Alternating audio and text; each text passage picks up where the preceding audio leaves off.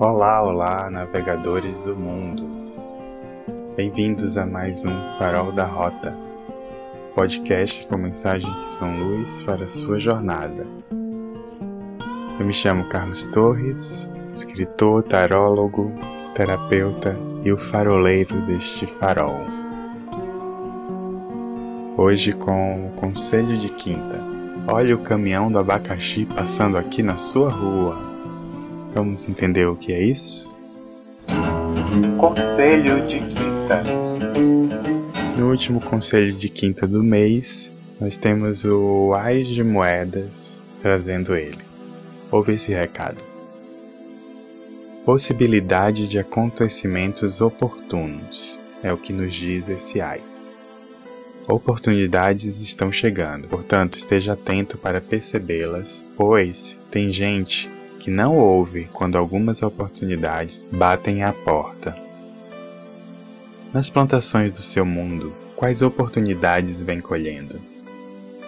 Suas mãos estão abertas para receber o que chega até você?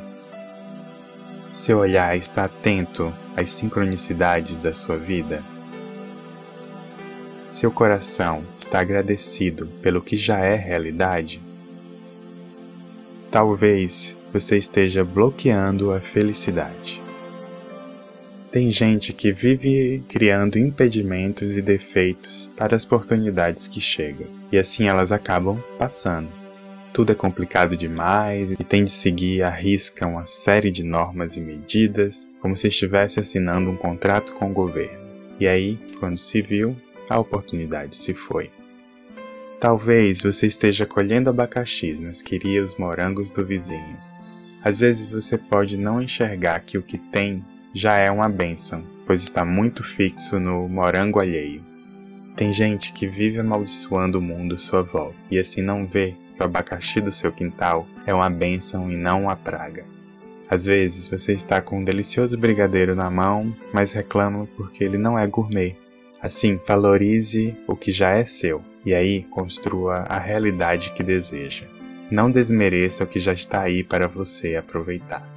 Já disse isso outras vezes, mas vai lá de novo. A perfeita perfeição não existe. Não se compare aos outros.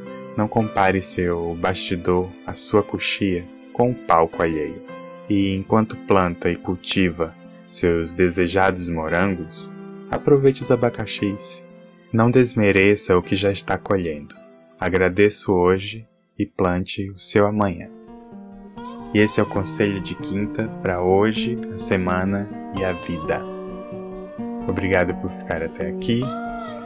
Nos vemos no próximo O Farol da Rota. Abraços de luz